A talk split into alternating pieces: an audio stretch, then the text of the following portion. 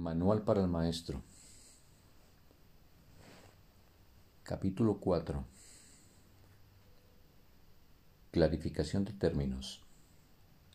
La percepción verdadera, el conocimiento.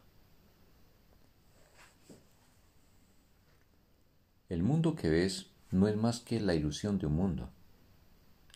Dios no lo creó, pues lo que Él crea tiene que ser tan eterno como Él. En el mundo que ves, no obstante, no hay nada que haya de perdurar para siempre. Algunas cosas durarán en el tiempo algo más que otras. Pero llegará el momento en el que a todo lo visible le llegue su fin. Los ojos del cuerpo no son, por lo tanto, el medio a través del cual se puede ver el mundo real, pues las ilusiones que contemplan solo puede conducir a más ilusiones de la realidad.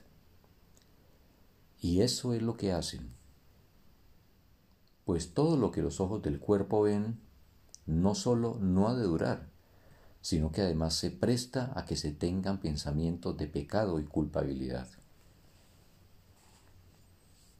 Todo lo que Dios creó, por otra parte, está por siempre libre de pecado y por ende por siempre libre de culpabilidad. El conocimiento no es el remedio para la percepción falsa, puesto que al proceder de distintos niveles jamás pueden encontrarse. La única corrección posible para la percepción falsa es la percepción verdadera. Esta no perdurará, pero mientras dure, su propósito será sanar.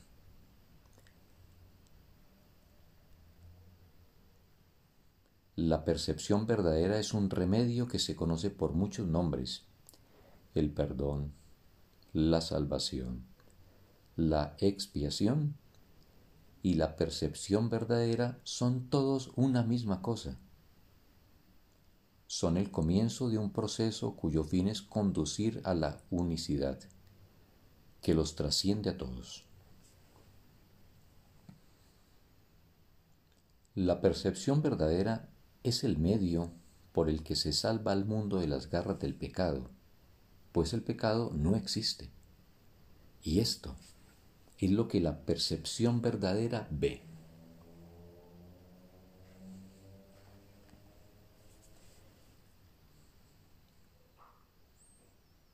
El mundo se yergue como un sólido muro ante la faz de Cristo, pero la percepción verdadera lo ve solo como un frágil velo, tan fácil de descorrer que no podría durar más de un instante. Por fin se ve el mundo tal como es. Y ahora no puede sino desaparecer, pues en su lugar ha quedado un vacío un espacio vacío que ha sido despejado y preparado. Donde antes se percibía destrucción, aparece ahora la faz de Cristo. Y en ese instante el mundo queda olvidado. Y el tiempo acaba para siempre al disolverse el mundo en la nada de donde provino.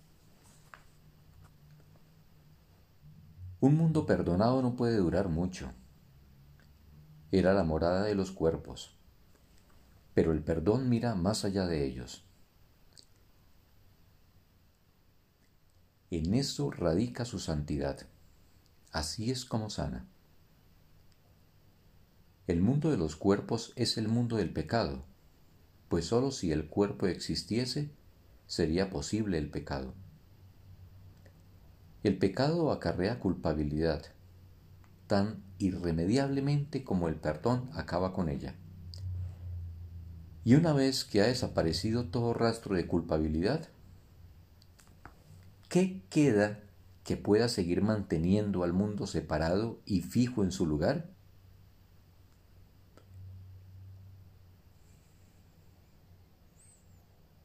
Pues la idea del lugar habrá desaparecido también junto con el tiempo. El cuerpo lo único que hace que el mundo parezca real, pues al ser algo separado, no puede permanecer donde la separación es imposible. El perdón prueba que es imposible, porque no lo ve. Y lo que entonces pasas por alto deja de ser comprensible para ti, tal como una vez estabas seguro de su presencia. Este es el cambio que brinda la percepción verdadera. Lo que antes se había proyectado afuera, ahora se ve adentro. Y ahí el perdón deja que desaparezca. Ahí se establece el altar al Hijo y ahí se recuerda a su Padre. Ahí se llevan todas las ilusiones ante la verdad y se depositan ante el altar.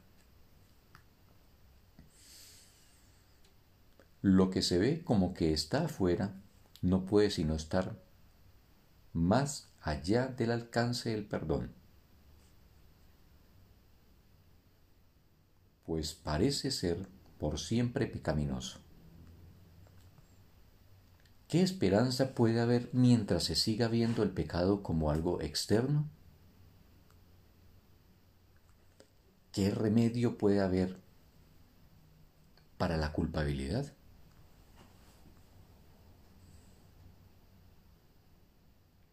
Mas al, ver al ver a la culpabilidad y al perdón dentro de tu mente, estos se encuentran juntos por un instante, uno al lado del otro, ante un solo altar. Ahí por fin la enfermedad y su único remedio se unen en un destello de luz curativa.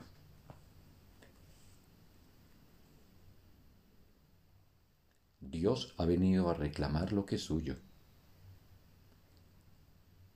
El perdón se ha consumado.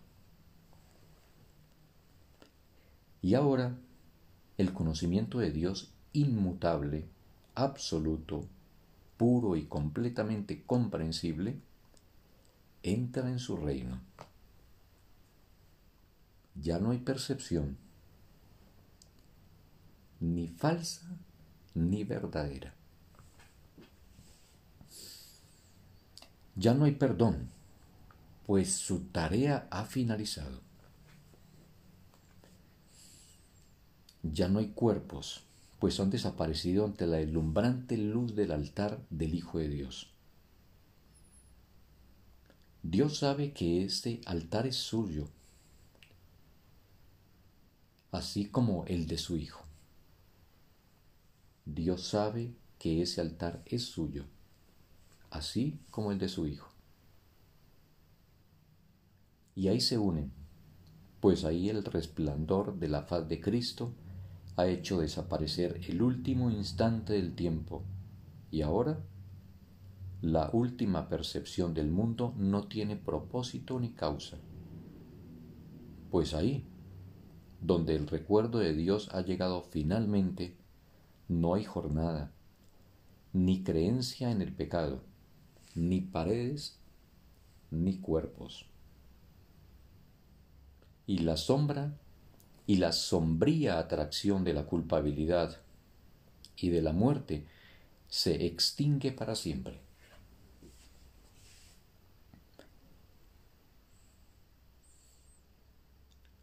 Oh hermanos míos, si tan solo supierais cuánta paz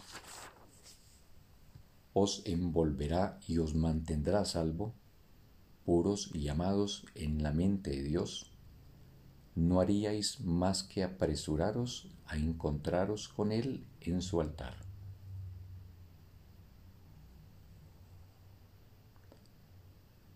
Santificados sean vuestros nombres y el suyo, pues se unen ahí en ese santo lugar. Ahí Él se inclina para elevaros hasta Él, liberándolos de las ilusiones para llevaros a la santidad, liberándolos del mundo para conduciros a la eternidad, liberándolos de todo temor y devolviéndolos al amor.